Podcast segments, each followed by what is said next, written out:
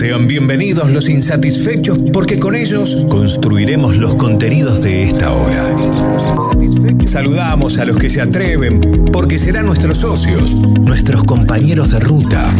Recibimos a los que aman escuchar porque están estableciendo los cimientos de una nueva sabiduría.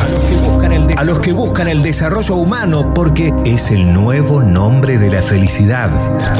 De historias y relatos, de valores y transformaciones, de escasez y abundancia. Porque el mundo no es igual al que hace un minuto. Recibimos con alegría a quienes reconozcan que la inscripción es el tiempo y este es más valioso que un diamante. Y con las cuotas a pagar se lograrán las claves para progresar y prosperar en la vida. Bienvenidos a El Espejo. El Espejo, un programa podrás mirarte y un espacio donde vamos a mirarnos.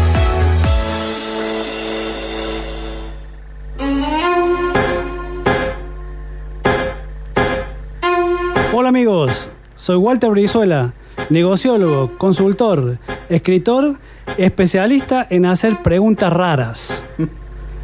Les doy la bienvenida a una nueva emisión de El Espejo, un programa donde queremos mirarnos y donde podrás mirarte. No se te ocurra mover el dial porque hemos preparado un contenido muy especial para hoy. En primer lugar, hablaremos de negocios. ¿De qué hablamos cuando hablamos de negocios? Luego nos visita Juanjo Vargas en la historia del día. En tercer lugar, conversaremos con quienes se comuniquen con nosotros. Y para el final, tenemos una sorpresa muy importante. Les agradezco como siempre la compañía y los mensajes. ¿Saben qué? Es excelente vernos y sentirnos a través de la radio. Y hablando de la radio, quiero saludar a quien me acompaña en este viaje. Criado entre micrófonos y auriculares, galeno por elección y telacentros por adopción. Él es mi querido Doc Vichy Brizuela. Hola Vichy, ¿cómo estás? Walter Gol, ¿qué dice usted? El, el inventor de este ciclo. Apa. Pensar que llegaste, ¿qué fue? ¿Diciembre, noviembre? No, por ahí. A charlar con, con Víctor Emanuel eh, y, y conmigo en la idea de hacer un programa para mirarnos. Y nosotros, viste que somos radio. Yo lo miré a mi hijo y dije, mmm, este está medio. Bueno, Pero qué lindo, ¿eh? Sí, sí, y sí, la respuesta de la gente, ¿eh? es, la ma- es lo más importante. Estamos creando un espacio para poder vernos a través de la escucha. Correcto. Que no- Mira, aquí en el mensajero me dice llegando. Es Juanjo. Juan- Juanjo Vargas. Muy bien, muy bien. Ahora, te quiero preguntar una cosa, Walter. Si vos querías reportear al hijo de un famoso, pero no tenías uno más cerca, Lo tengo al lado, pero es otro tipo de famoso.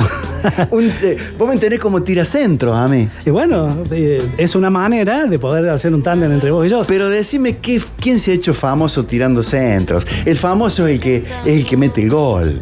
El famoso es el que la salva en la línea. El arquero que ataja en la definición por penales. Pero el que tira centro. ¿Y, y qué crees que ha sido Ortiz? ¿Te acordás de Ortiz? El negro Oscar Ortiz. ¿Qué hacía en el 78? Eh, desborde, tiraba el centro y una tromba llamada Luque, Kempes, el que fuera. ¿Y Houseman? El loco House. ¿No tiraba centro también? Dios lo tenga a su lado, ¿no? Sí, sin duda. ¿Por qué? Eso quiero preguntarte para otro programa. ¿Por qué el Win era el loco? ¿Y cómo querés hacer El, el loco Bernau, el loco Houseman. el loco Ichi? Mira vos, Necesariamente un loco es diferente. mira vos. Y los winners se caracterizaban por ser diferentes. Fíjate en el juego de las dos personas que hemos hablado, Houseman u Ortiz. Sí. Y ahí tenés razón. ¿Cuántos locos conoces ahora que sean winners? No, Es que el fútbol va cambiando en su forma de juego y no está más ese puesto. Es el señor Walter Brizuela quien eh, se encarga también de la producción del programa y ya tenemos a sus invitados. eh, han venido en, en- en mayor venido en número. tándem. Han venido en tándem. Ah, muy bien, no lo había visto llegar. Es increíble, ¿no? Yo lo conocí a su, a su. Le voy a hablar más chico. Yo lo conocí a su abuelo cuando vino a Córdoba, Ajá. Que era medio amigote de, de mi papá y andaban a- acuñando sueños juntos. Apa. Es una historia muy linda. Y bueno, capaz Y que había otro eh, sanjuanino medio peladito que también lo teníamos ahí trabajando con nosotros.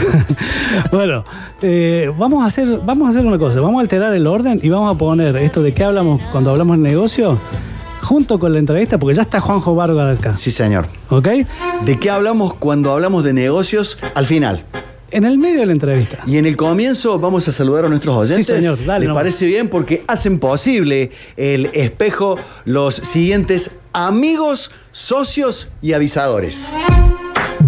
Grupo Iraola para sus empresas Corben Motos y Corben Autopartes. www.corbenmotos.com y www.corben.com.ar.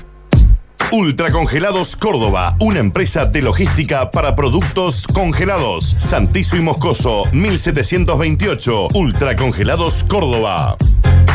Todos retenes, más de 35 años acompañando la industria nacional. Avenida Las Malvinas, 6500, Boulevard Las Heras, 881. Todosretenes.com.ar. Gianelli, distribuidora mayorista y minorista, donde todos pueden comprar al precio más conveniente. En Avenida Donato Álvarez, 7835 y en Antonio Gianelli, 747. Todo lo que buscas en llaves, herrajes y cerraduras lo tiene el Tano Frapa en distribuidora Frapampino, calle La Rioja 483, frapampino.com.ar. El señor Javier Chesel en el control y puesta en el aire. Alexis Ortiz nos acompaña en las redes y todos bajo la dirección de Víctor Emanuel Brizuela III. Ya hay tres, ya. ¿Habrá Qué cuarto? Increíble, ¿no? ¿Y Qué habrá increíble. cuarto? Ah, Estuvo muy lindo el programa que hicieron juntos. ¿Viste? Sí, señor. Anotad, anotad porque así nos ponemos a comunicar y te podés ganar alguno de nuestros premios. 153 506 360. Es para que nos des tu mensaje en WhatsApp. Si fuera en nota de voz, estaría fantástico porque somos radio. 153 506 360 y entre los que se comuniquen tenemos un encerado y abrillantado de nuestros amigos de Guantes Blancos allí en la calle Carafa 2864 y tenemos tres libros claves para progresar en la vida de nuestro eh, super jefe y productor del programa Walter Brizuela. Bueno, muchas gracias por lo de Super Jefe. Eh, Juanjo, bienvenido y gracias por venir.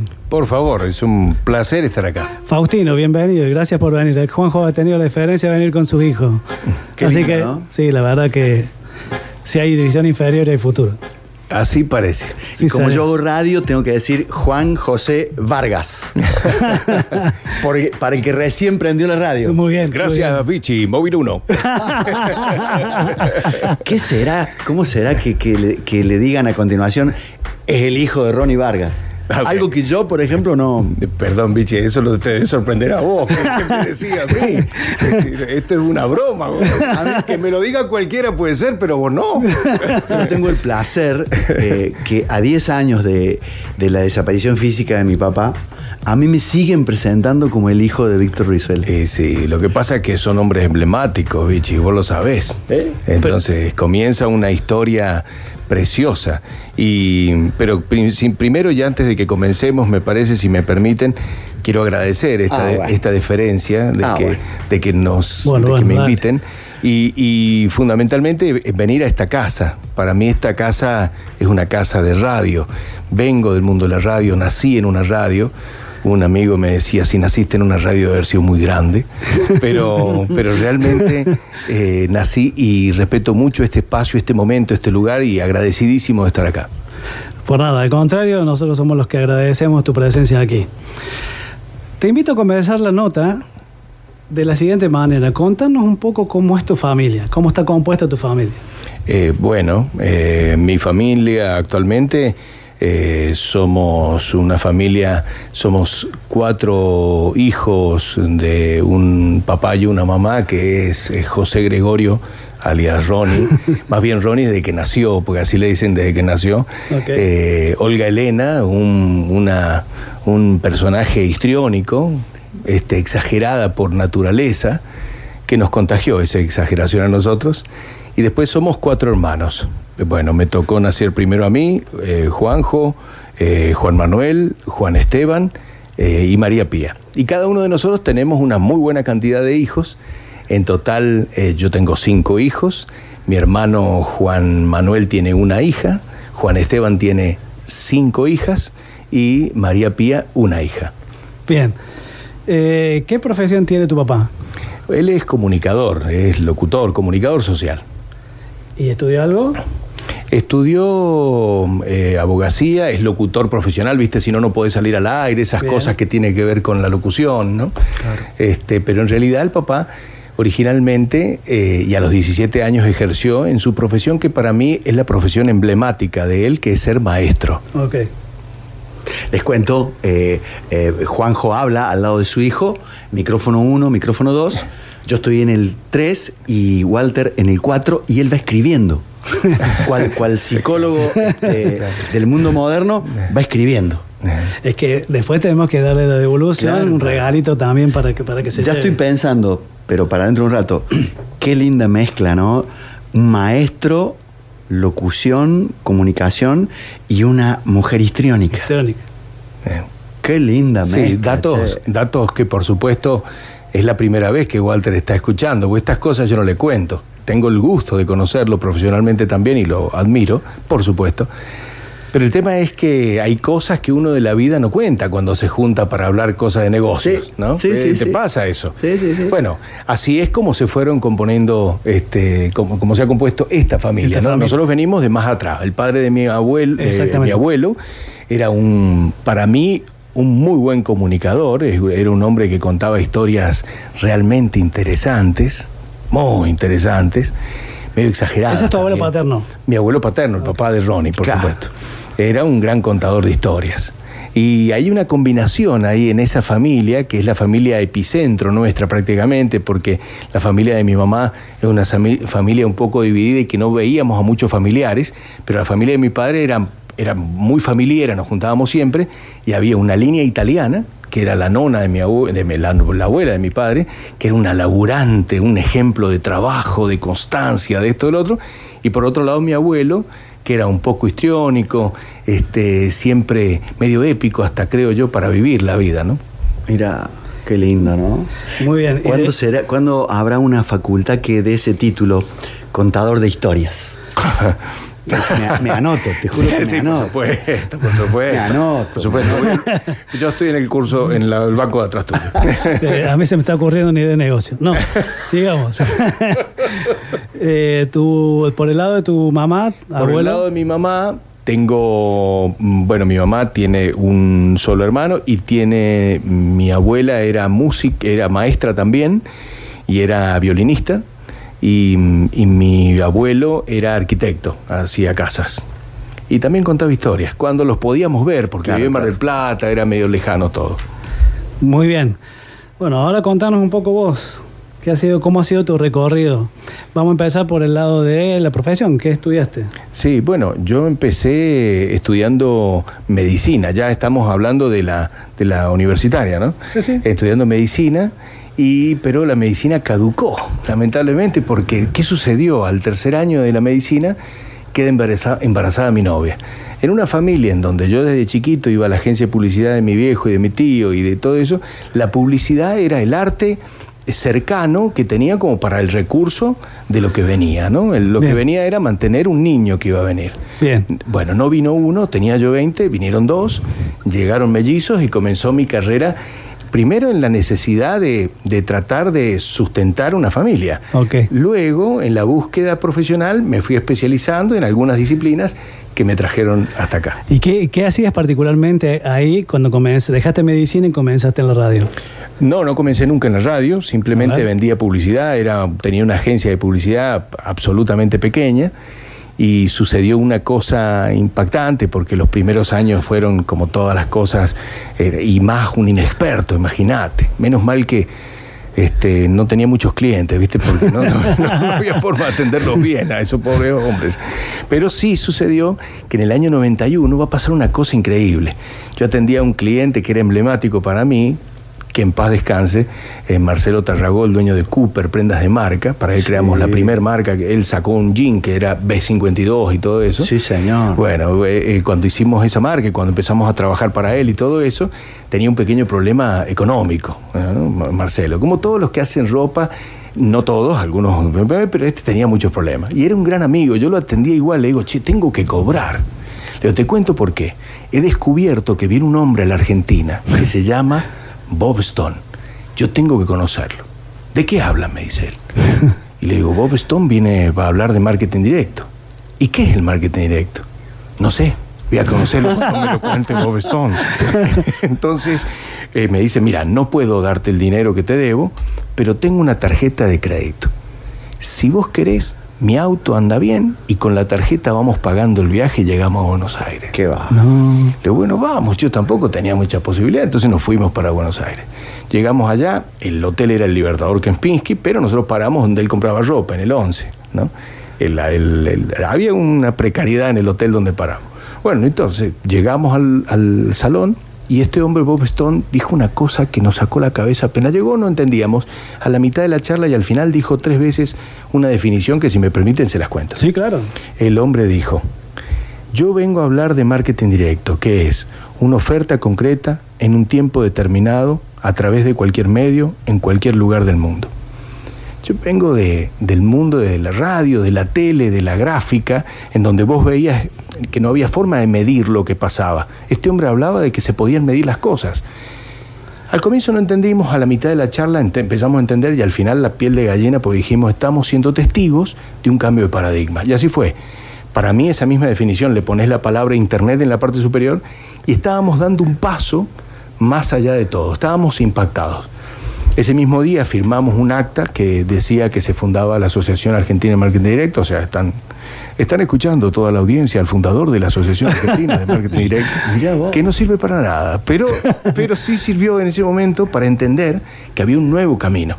Y ahí comienza un camino que nos lleva a hacer las primeras investigaciones cualitativas, las primeras páginas de una agencia, la primer software de fidelización, bueno, todas las cosas que el tiempo, gracias a esa inquietud y ese conocimiento, nos trajo. Eh, venite al, a- al día de hoy Sí. y contanos cuáles son los servicios que brinda tu empresa. Bueno, del primer servicio decimos que hay tres grandes pilares. A Lo ver. primero, capacitación. Lo que hacemos es compartir metodologías de comunicación que hemos ido aprendiendo en el tiempo. Entonces, lo que hemos hecho, como hemos, las hemos probado, funcionan. Entonces, llegan nuestros amigos, clientes, personas que llegan a nuestra casa y les compartimos lo aprendido para que ellos lo apliquen en sus empresas. Bien. Por un lado. Por otro lado, comunicación.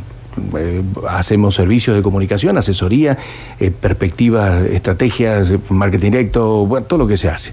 Y por otro lado, tecnología. Mm, Vemos que la comunicación está cambiando a una velocidad bárbara y quien no sistematiza no puede comunicar a muchas personas en el mismo momento. Entonces inventamos un software de fidelización, que lo, comunicación y ventas, que sirve para vincular personas sin distinción geográfica y automáticamente en muchos casos. Y luego la- una plataforma de omnicanalidad que uni- unifica todas las redes sociales para que cualquier persona en cualquier idioma, en cualquier lugar del mundo pueda atender a sus clientes en redes sociales. Bueno, eso. Bien. Eh, ampliate, por favor, en esto de la omnicanalidad.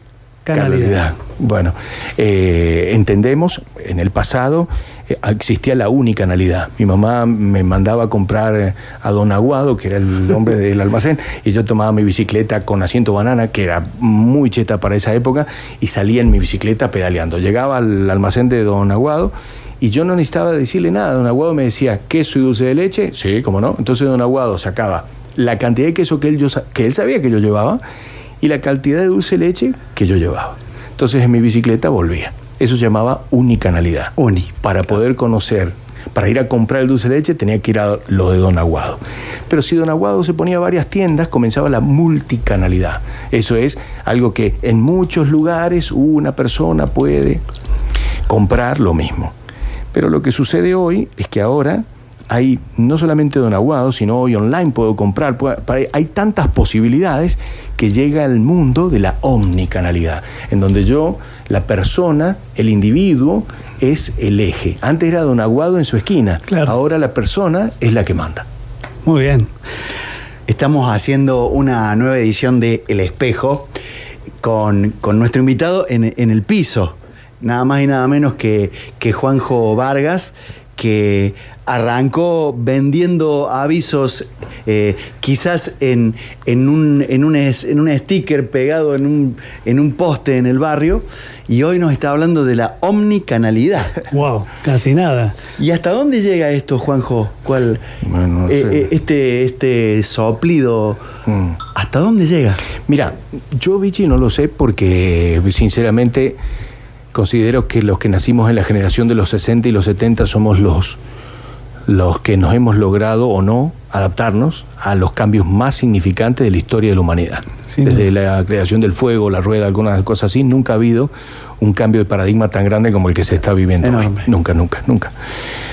Entonces nosotros, en esta mesa, y muchos seguramente escuchando, este, no puedo darles la buena noticia de que va a frenar esto, sino que va a seguir avanzando. Sin duda. Lo que sí sé es que hay un punto de coincidencia a medida que vamos avanzando que tiene que ver con la gente, las personas que hablan con personas.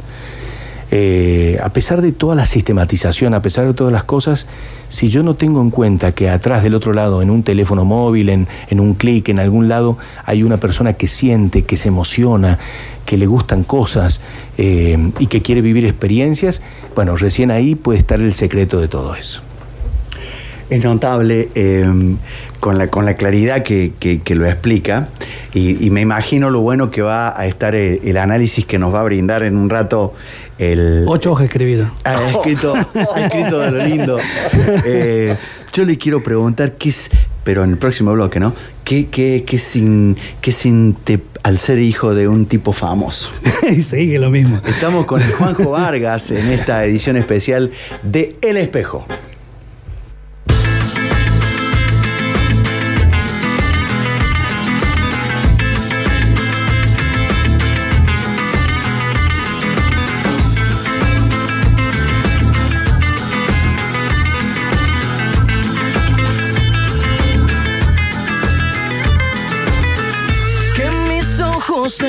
Despierten con la luz de tu mirada. Yo a Dios le pido que mi madre no se muera y que mi padre me recuerde. A Dios le pido que te quedes a mi lado y que más nunca te me vayas, mi vida. A Dios le pido que mi alma no descanse cuando de amarte se trate mi cielo. A Dios le que me quedan y las noches que aún no llegan yo. A Dios le pido por los hijos de mis hijos y los hijos de tus hijos. A Dios le pido que mi pueblo no derrame tanta sangre y se levante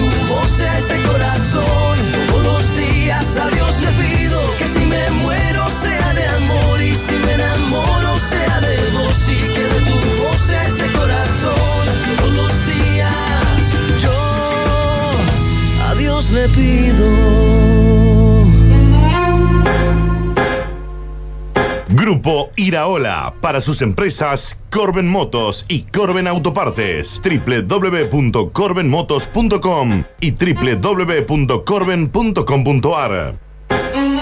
Todos retenes, más de 35 años acompañando la industria nacional. Avenida Las Malvinas, 6500, Boulevard Las Heras, 881. Todosretenes.com.ar. Todo lo que buscas en llaves, herrajes y cerraduras lo tiene el Tano Frapa en distribuidora Frapampino, calle La Rioja 483, frapampino.com.ar. Ultracongelados Córdoba, una empresa de logística para productos congelados. Santizo y Moscoso, 1728. Ultracongelados Córdoba. Gianelli, distribuidora mayorista y minorista, donde todos pueden comprar al precio más conveniente. En Avenida Donato Álvarez, 7835 y en Antonio Gianelli, 747.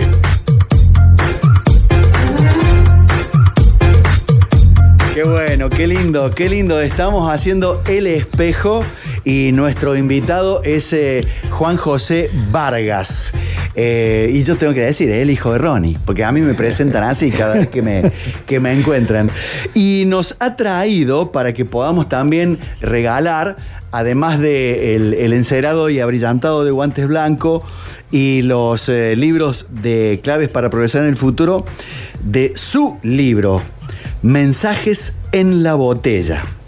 La marea trae siempre algo nuevo en qué pensar. Mira vos, Wow. Juanjo. ¿En qué año lo escribiste? Bueno, eso, es- esa fue la primera edición que se hizo en el año 2016, Sí. porque se completaron los primeros 100 mensajes. La idea es culminar con esta saga eh, en los 365 mensajes para que la gente pueda leer un mensaje, Un mensaje por día. Correcto. Exactamente.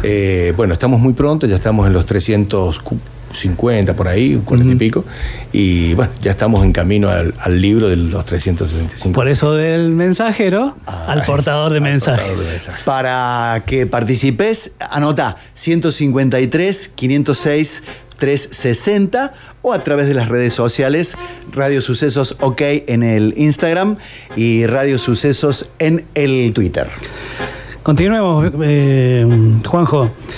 Nos, han- nos has contado hechos positivos, pero la vida tiene una de cal, una de arena, o varias de cal y varias Por de arena. supuesto, por supuesto. Contanos alguna, eh, alguna historia que te haya marcado en la vida que, que haya sido negativa. que haya sido negativa, la verdad que, que hay, por supuesto, como toda la vida de todas las personas. Sucede que la, la trato de borrar, viste, a las, algunas, algunas historias y las vas pasando de largo.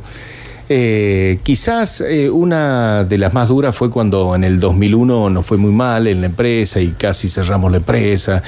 Y ahí, viste, este, la reputación parece que se va perdiendo a una velocidad increíble, todo lo que haces bien ya no cuenta. Y bueno, esas cosas sí nos marcaron. Creo que gracias a esa circunstancia tan dura, dura, dura de perder tus cosas incluso, no solamente la reputación, eh, nacieron los nuevos proyectos vinculados a lo que hoy cuento que hacemos nosotros, pero nació por una necesidad de buscar aquello que sabíamos hacer y hacerlo lo mejor posible. Eso a nivel comercial. Déjame hacerte una pregunta en el medio. Sí. ¿En el 2011 te pasó algo? En el 2011 no recuerdo, no, no recuerdo, Ok, sigamos. no ¿Estabas recuerdo. buscando un ciclo? Sí, claro, estaba buscando. Es que ya ciclo. está, en el 1991 te pasó algo Sí, y en el 2001 algo. eh, claro, claro. Y después te digo que te va a pasar en el 21. Espero que sea bueno, che, porque. Dale. Y le creo al Walter. Eso, eso es lo peor, ¿viste? Porque cuando vos le crees, bueno, pero le creo. Bueno, eh, bueno y, en, eh, y hace unos años atrás, este, mm, bueno, mm, la- el ciclo del. Hicimos el cruce por la educación. En realidad, en el 2011 sucedió algo magnífico. Que comenzamos a hacer el cruce por la educación. Eh, gracias a un amigo, un día del año 2000, eh, a finales del, de- a comienzo, a finales, a comienzos del 2011, me quise ir a San Juan en bici. Fue un fracaso terrible. Yo le dije a mis amigos, me voy a San Juan en bici. ¿Cuándo? Mañana. "Pero, ¿Tenés algo preparado? No. Y me fui. Claro. A los 180 kilómetros me di cuenta que era todo un fracaso terrible, entonces pegué la vuelta. Cuando reuní, me reuní con mis amigos de siempre, un jueves era, que era cuando nos juntamos. Fui a la cena, a pesar del el dolor de haber fracasado y que ellos a la mañana sabían que yo estaba yéndome a un gran viaje y a la noche venía a comer con ellos. O sea, había terminado el viaje a una velocidad terrible. Y a pesar de que estaba ardido, porque todavía el plan había salido mal, me senté y después pasaron un rato y digo, che, nadie me va a cargar. Y no te podemos cargar, porque tenés las agallas que ninguno acá tiene. Pero no puedes tener no puedes haber hecho tan mal el plan, Juanjo. Me dice, mira, la próxima te acompañamos nosotros.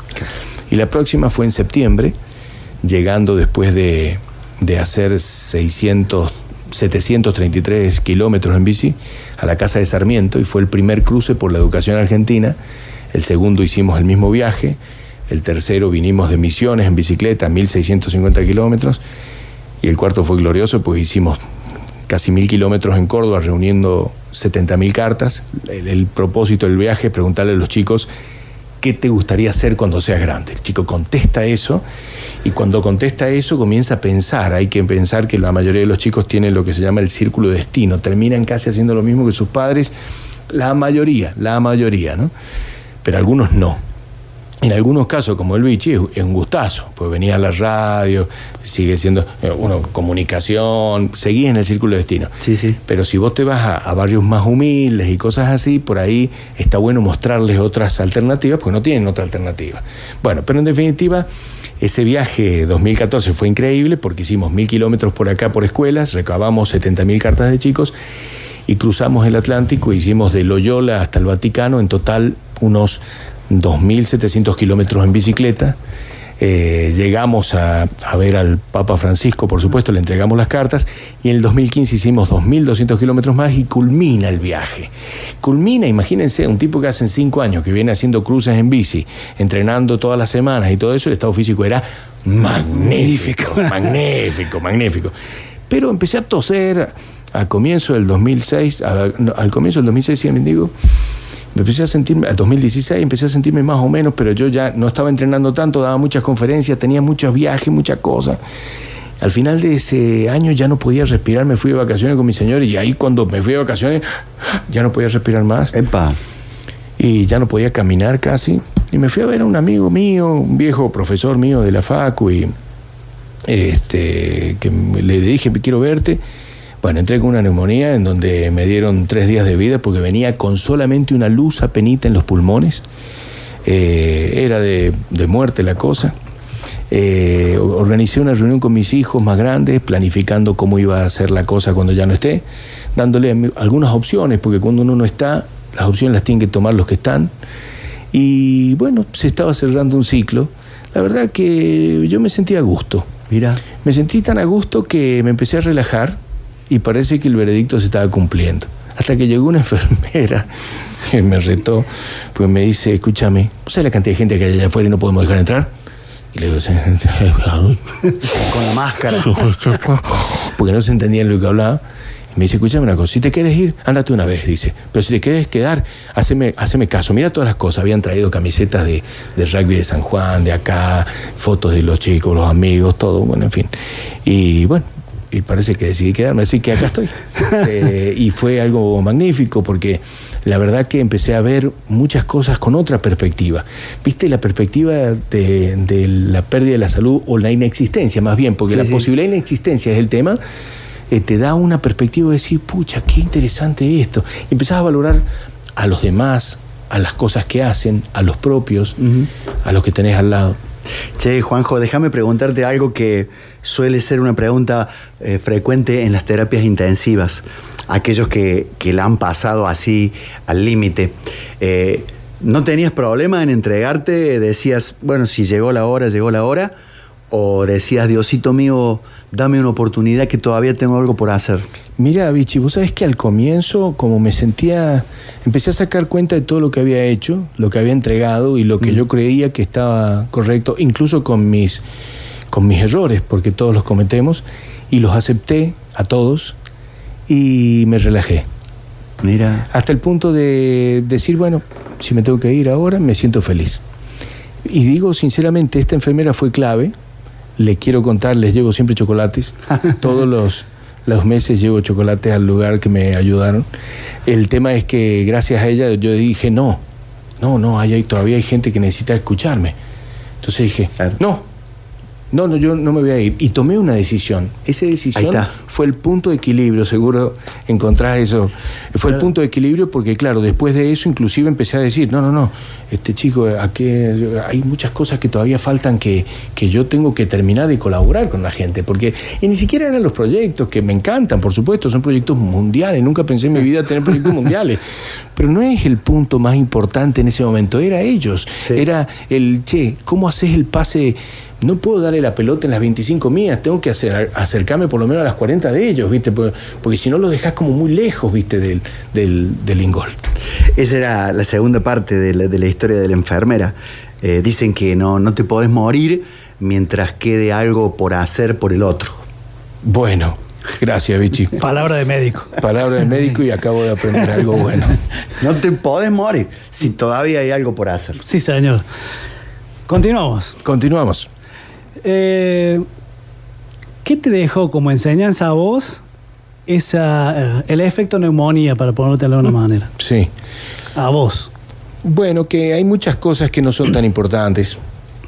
Yo creía que habían muchas cosas que eran muy valiosas y empezaban a perder un valor segundo a segundo. Era una cosa, viste, como si fuera una imagen que caían la, la, eh, coti- de la cotización en bolsa que yo tenía en mi mente. Las cosas caían todas, viste. Claro. Y de golpe empezaron a levantarse cosas que yo decía, claro, por supuesto, por supuesto, y empezaron a levantar, ¿no? Entonces, creo que lo que más cambió fue la perspectiva, ¿no? Yo cambié una perspectiva y las cosas no me parecen tan graves como, como me parecían antes, ¿no? Una cosa, una fatalidad Digamos, todo. digamos que ese proceso de ahogamiento que te trajo la, la enfermedad te dio aire después. Me permitió respirar. Muy Qué bien. notable, ¿no? Me- che, che, Juanjo, ¿qué? Yo he estado en la, en la Plaza San Pedro, pero a 600 metros de, de- de Francisco. Francisco. En la foto que hemos puesto en el, en el Facebook y en el Instagram de la radio, estás al lado del Papa. Abrazado. Sí, pero tenés una cara así como si fueras el 9 de, de- de Desamparado de San Juan. El 2, el 2. No, no, no se ve así unos ojos grandes como diciendo estoy taquicárdico No, porque no. estoy al lado del Papa. bueno, nos preparamos mucho para que no pasara. Ah, sí. Sí, porque es una figura emblemática. Para incluso aquellos que no estén de acuerdo con él, Sí, sí, que sí, incluso no sean católicos, por supuesto, ni nada, eh, es una figura mundial. Y nosotros no íbamos a estar con él al lado, íbamos, nos dijeron, van a llegar a la plaza y en algún momento va a pasar y ustedes entregan las cartas, casi como accidental. Pero cuando íbamos andando en la bici y llegábamos a pueblos, por ejemplo, Marco Juárez, para dar una idea de un pueblo hermoso, que, como tantos que llegamos, y los chicos salían a la calle gritando, ¡ah! Y nosotros llegamos en las bicis siempre tarde porque llegás como el traste, tipo gordo andando en bici, llegan tarde. Entonces llegábamos en la bici y ¡Viva Marco Juárez! ¡Ah! Se puede ver en YouTube, ¿no? ¡Viva el Papa Francisco! ¡Ah! ¡Vivan ustedes! ¡Ah! Y los videos empezaron a viajar a Roma. Y el Papa empezó a ver los videos. Entonces nos cambió la fecha de llegada y nos dijo, no, vengan el día 16 Los quiero conocer. porque quiero que estén, que estén en mi casa. Wow. Y nosotros estuvimos al lado de él porque él quería que llegáramos ahí, si no, no íbamos a llegar. Entonces llegamos en bici. ¿Vos estás con tu ropa de ciclista? Sí, sí, claro, porque ah, hubo toda una discusión. En Asís, que es el pueblo anterior, 120 kilómetros antes, digo por las dudas, pueblo anterior en bici, 120. Eh. Eh, eh, en Asís tuvimos una reunión maestra. Era la reunión de todos los cinco ciclistas, dos periodistas. El, el famoso y querido Cristian Moreski, Sí. el Lucas Lazarte, hoy cámaras de taller y toda esa historia, un corazón ese niño, y eh, dos muchachos que nos ayudaban, que iban conduciendo con nosotros, tuvimos un médico de allá de España y un muchacho gam- gambone. Nos sentamos en la mesa y dijimos, bueno, señores, tenemos nueve minutos con el Papa Francisco, que esa era la consigna. Ajá. Organicemos la reunión, no podemos sentarnos con él y emocionarnos. Tenemos que sentarnos y decirle lo que tenemos que decir, porque claro, sabíamos que era un personaje mundial. Entonces, eh, organizamos todo. Bueno, primero, bueno, Juanjo, Vos decís cómo querés que hagan, porque del grupo yo era el comunicador, el, comunicador, otro era el, el coordinador. Hay uno que es el Claro, GPS tem- humano, el otro el capitán del equipo, porque siempre hace falta un capitán, porque cuando vos pedaleando tantos kilómetros te empezás a calentar uno con otro, entonces el capitán amalgama las cosas, ¿no? Después tenés uno que es puro corazón, después el otro que era el físico, que vos, gran subida, es tuya. Y ahí va él, ¿viste? Entonces, entonces cada cosa, cada uno tenía una virtud. A mí me tocaba comunicar y era el momento. Entonces, le digo, bueno, vamos a hacer una cosa. Cuando llegue el Papa, mm, ya vamos a ver cómo nos sientan. Yo, yo voy a estar parado, está todo filmado, por supuesto, y eh, los voy a presentar uno por uno para que no se tengan que presentar, porque si no vamos a demorar. Sí, sí, sí, sí, sí. Bueno, ahí le vamos a decir a qué vinimos, y ahí tal cosa, y qué tal cosa. Bueno, en fin.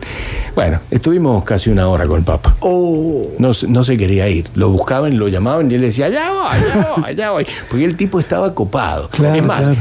Nosotros estábamos todos organizados con nerviosos, ¿no? Entonces, bueno, cuando nos toque hablar, Rodolfo, vos decís cómo fue el 2011.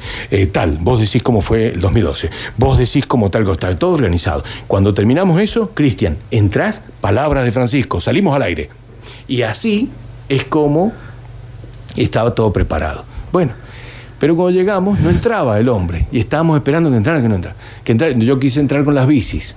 Ah, bueno, primero, en la discusión esa en Asís, A ver. dijeron, A ver si estamos entendiendo bien. El señor Juanjo Vargas quiso entrar al Vaticano a una reunión con el Santo Padre con las bicicletas. Exacto, exacto. Sí, sí, sí, sí, sí, sí, porque era lo emblemático.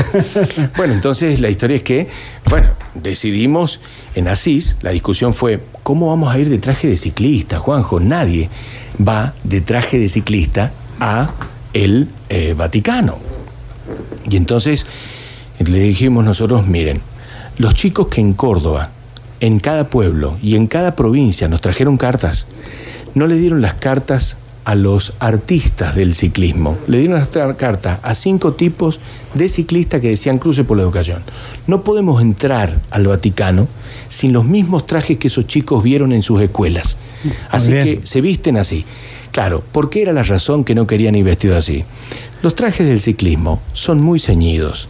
Y nosotros y nuestros cuerpos extendidos en grasas no permiten ver una persona muy bien vestida, sino más bien un gordito con una huevadita colgando. Porque encima vieron ustedes que en el ciclismo se usa una badana que tiene un espacio superior en la parte inferior, que es donde vos vas apoyando el, el- el traste. El asiento. El asiento, exactamente. bueno, imagínense lo que era llegar esos cinco tipos todos encinchados. Entonces éramos cinco matambres que entramos ahí y no querían eso. Cuando llegamos a la puerta, llegamos a la puerta y estaba la guardia suiza. Entonces me acerco y en mi mejor inglés le explico que venimos a ver al Papa. El tipo se ríe. Digo, ¿de qué te, de reís? Le digo. Y después se lo digo en inglés, por supuesto. Pero bueno, finalmente les dicen y ahí entramos nosotros con las bicis. Cuando entramos con las bicis, nos detiene la guardia y dice, ¿a dónde van? ¿Tenemos que entrar? ¿Con qué? ¿Con la bicicleta? Sí, sí, venimos a ver al Papa en bici. No, no, dejen la bici acá. Así que dejamos la bici en la puerta de su casa y entramos a Santa Marta, que es donde eh, él atiende a todas las personas que lo visitan. ¿Y las cartas qué lugar ocupaban? Las, ¿Cuántas cartas llevaban? 377 kilos de cartas. ¡Wow!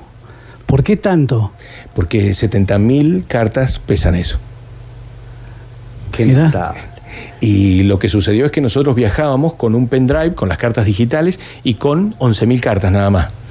Por las dudas de que fallara, porque todas las otras tenían que viajar en un avión a Roma. Y nosotros el día antes teníamos que recibir las cartas.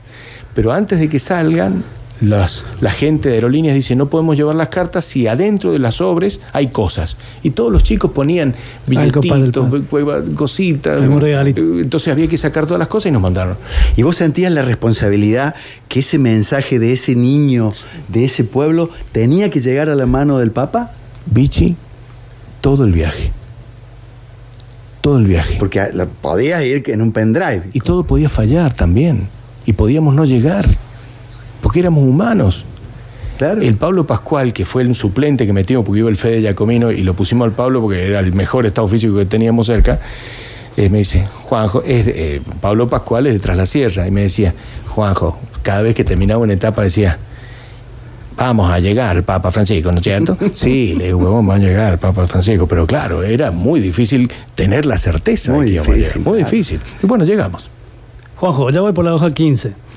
Eh, dos preguntas. Te, te das cuenta por qué el hijo ha estudiado para actor, ¿no? Claro, claro, claro. claro. Hay, un ac- hay un actor en el Juanjo, Claro, claro. de la manera que Claro. describe su, So- solo dijo que su, pa- su- viaje. su papá, Los sus filtros abuelos. que- los filtros que hay para llegar a, a un primer mandatario, Sí, claro, sí, por como supuesto. es eh, Sí, sí, sí. Francisco, y él quería entrar con 370 kilos de cartas y ¿cuántas bicis?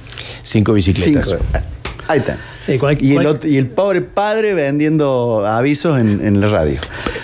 Para Bien. el que quiera, para el que quiera y, y nada Dale, más de esto, eh, pueden ingresar a YouTube, cruce por educación o cruce por educación.com y pueden encontrar todo esto en videos, hay un documental de 45 minutos, etcétera. Buenísimo, entren. Eh, cualquier parecido en términos de capacidad de histrionismo que haya con su genealogía es puramente genético. Ha estallado el mensajero, te digo. ¿eh? Upa. Ah, bueno, entonces bueno. vamos, vamos con las dos preguntas finales y el análisis. Juanjo, eh, ¿qué deportes hacías? ¿O haces? Bueno, yo... De conjunto, de conjunto. de- al rugby he jugado... ¿De qué jugabas? Eh, jugaba de ala y después de pilar. ¿Cuál es función del ala? El ala es una, un jugador que tiene que cubrir a sus compañeros. Es el que tiene que ir haciendo un cover, que, se- que- que es un cover, es la vieja guardia. Un cover es vas atrás de los otros jugadores cuidando de que la pelota vaya trasladándose. Cuando hay un fallo o alguna cosa así, intervenís ayudando al compañero. ¿Qué significa cover de manera Es, literal? cu- es cubrir, eh, es cubrir que todo funcione. ¿Y el pilar?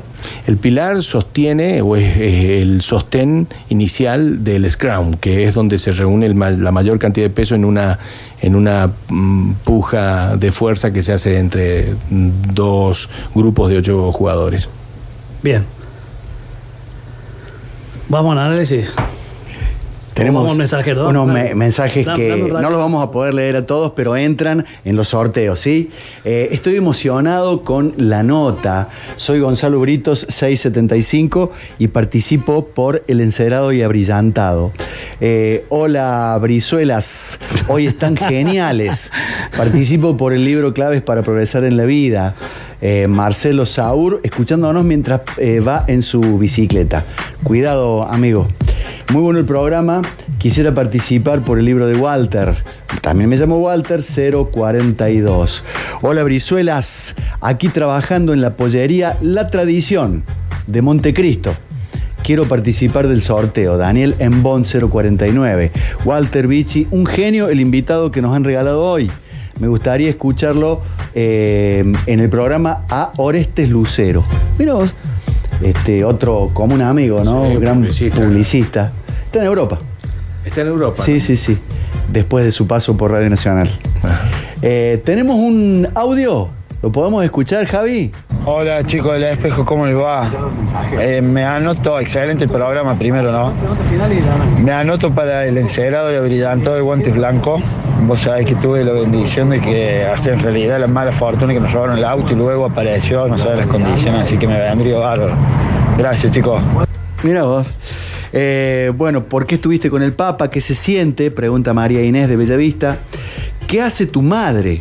Ricardo eh, de Argüello. ¿Lo, lo reiterás? Pero son todos, son todos Walter Brizuela también los oyentes. Me preguntan, mi madre. Lo que pasa es que le hem- hemos llevado a la gente Claro. es, esa cosa de la genealogía. Claro, Porque a través de Walter hemos descubierto que nada es casual. Nada es casual. Y yo también lo aprendí. Claro. Sí, por supuesto. Mi madre es de profesora de dibujo, de artes plásticas, este, una muy buena dibujante, gran creativa. Y este, bueno, eh, en algún momento trabajó en las heladerías de mi familia. Ella era la que llevaba todo el proyecto económico y todo eso. Pero hoy simplemente es una ama de casa, acompaña a mi padre, es, es su mejor compañera. Qué lindo. ¿No pensaste en hacer radio como tu viejo? Es mi gran ídolo, dice Andrés de Barrio Urca. Siempre está pendiente ese tema porque sinceramente me encanta la radio, la amo a la radio, siento la radio. Pero claro, el camino me ha ido llevando por otro lado, entonces Claro. no ha habido oportunidad. Eh, ¿Por qué no pusiste una remera de la cadena 3 en la foto con el Papa? Eh, ¿No sabes, Mario, cómo le hubiera gustado? no, es que Cristian lo hizo en otra foto, no ahí, ¿no? Pero lo hizo porque Cristian era un corresponsal, ¿no es cierto? Nosotros teníamos la fortuna que Cadena 3 nos apoyara. Claro. Eh, pero, pero el viaje era por los niños, más que nada. Claro, lógico. Lógico. Eso, ese mensaje último, Raúl, 615 de Villa Carlos Paz. Lo escuchamos, don Walter. Vamos al análisis de Walter Brizuela. Bueno, a ver, eh, Juanjo, Nico, ya te cambié el nombre. Eh, hago esta pausa porque es necesario. Chan, chan. Tu padre era comunicador o es comunicador, pero en sus genes está el maestro, ¿verdad? Así es. Tu madre también es maestra y es profesora de violín. Mi abuela de violín, mi madre de dibujo. Bien, dibujo y violín. Sí, sí, sí. ¿Ok? Después, tenés en tu genealogía personas histriónicas. Yo no sé si te habrás eh, mostrado histriónico acá, pero me parece que sí, cualquier casualidad es pura genealogía, como te decía. Cuando decía, aguante Marco Juárez, ¡Ah, viva el Papa. Después, vos te formaste eh, como comunicador, pero lo voy a enlazar con tu papá. Tu papá es un maestro y le dicen maestro, como don Víctor. Entonces hay una condición que nunca van a perder los dos, es ser hijos de, así que no se preocupen, haga de padres de. ¿Ok? Entonces, ¿de qué, visto desde esta mirada, de qué serías padre vos? Si lo miramos desde el lugar del medio, tu padre trabaja en un medio llamado Cadena 3, es un medio radial. Ahora, ¿cómo es el árbol de los negocios de los medios? La raíz es medios, el tutor es servicios, por, por el tronco pasa la savia o la sabiduría para comunicar en cuatro ramas principales. Radio, televisión, gráfica y ahora internet. Entonces, ¿será que vos desde una rama, internet, sacaste otro multimedio? Puede ser. Te lo muestro o trato de mostrártelo. Si tu negocio sería medios, porque vos lo que tratás de hacer para con tus clientes es que se muestren con una tecnología distinta a la de tu papá, pero muy parecida, das clases, capacitación es un área de negocio, eh, comunicación, servicio es otra área de negocio, tecnología es otra área de negocio, la tecnología es distinta a la de la radio, pero es tecnología al fin, y encima das conferencias. Así es. Entonces, ¿por qué no pensar que tu árbol de negocio también es medios? Solo que para otro fin. Comunicar otros fines y otras cuestiones que tienen que ver a tus clientes. ¿Te suena? Sí, por supuesto. ¿Te hace sentido? Sí, por supuesto. Tiene sentido y coincide. Ese es el regalo para el 2021. Bueno, muchas gracias. Ah, mirá, muchas lindo. En el gracias. 2021 podrías pensar en manifestarlo a la sociedad. ¿Viste que... ¿Dónde trabaja tu papá? En Eh, Cade- en la radio. cadena 3. Cadena 3. Entonces yo te voy a regalar un posible nombre. Cadena JJ. Mirá. Bueno. Qué notable, ¿no? eh, fuerte, fuerte. Eh, eh, Walter eh, eh, cree fervientemente en los ciclos y nos ha narrado Juanjo Vargas, nuestro invitado. Sí, él lo dijo. 91, 2001, 2011, viene el 2021. Y viene el 2021 y tiene un añito y medio o dos años para prepararse. Si necesitaras una radio, aquí podríamos hacer un, un espacio, ¿no es cierto? Sin duda, sin duda, sería un Que- suceso. Que los, que los oyentes sean el mundo y, y los anunciantes también. Sí, por supuesto. Y fíjate cómo desde la tiempo tecno- cambia. Fíjate, Juanjo, cómo desde la tecnología has unido esto del marketing, marketing digital Mm. con eh, la lógica para poder comunicar en los tiempos del 2019, por, perdón, 2020, que es el año donde estamos hoy, para adelante. Claro. Lo hiciste antes. Sí, sí, sí. Entonces, esa es tu senda, pero para mí, sin lugar a dudas, tu genealogía es, ¿cómo le llamabas vos? ¿En la de los chicos? Eh, la cadena del destino. Algo así. Ah, el círculo de El destino. círculo del círculo del destino. destino. Así es. Entonces, eh, si lo manejas desde ese lugar a tu círculo de destino, dominando el pasado, puedes dominar el futuro. Pero es tuyo el futuro, no es el de tu padre, ni el de tus ancestros. Incluye el de tus ancestros. Comprendo, comprendo. Vamos por otro ladito. Eh, ¿reconoces el rol del ala y del pilar en tu trabajo? Sí, ¿Eso sos para tus clientes? sí, ¿Y eso sos para tus colaboradores? así parece. ¿Y eso sos para tus amigos? Creo que sí. Bien, ese es nuestro regalo, ese es nuestro espejo para vos. Muchísimas gracias. ¿Te gustó, Juanjo? ¿Te Precioso, sentiste- ¿Te sentiste precioso. cómodo? Pero por supuesto, cómo no. Un placer, Qué lindo, sinceramente. Primero, como volver a la radio. ¿eh? Claro. Segundo, verte, Vichy, que te admiro y te quiero. Y Walter, un número uno. Estas Gracias, cosas en vivo y sin. Mira, se murió hace poco Kirk Douglas, que era un acróbata, eh, sin red.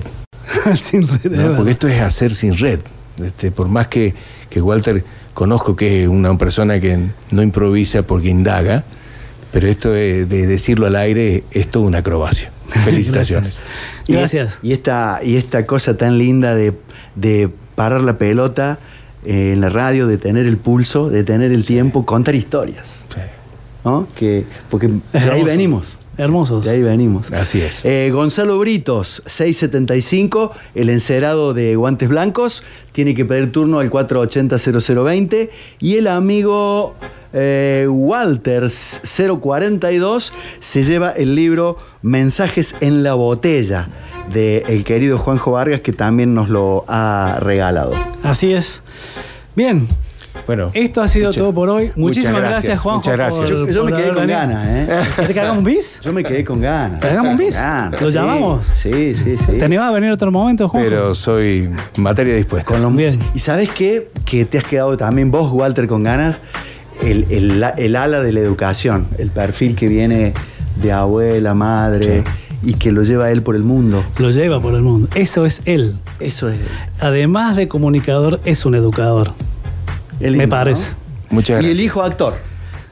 Ahí lo tenemos. Lo educó para eso. Bien. Gracias. Señoras y señores, esto ha sido todo por hoy. Muchas gracias a todos por habernos escuchado. Los esperamos la próxima semana. Se viene la CJXP para acompañarte en la noche de sucesos.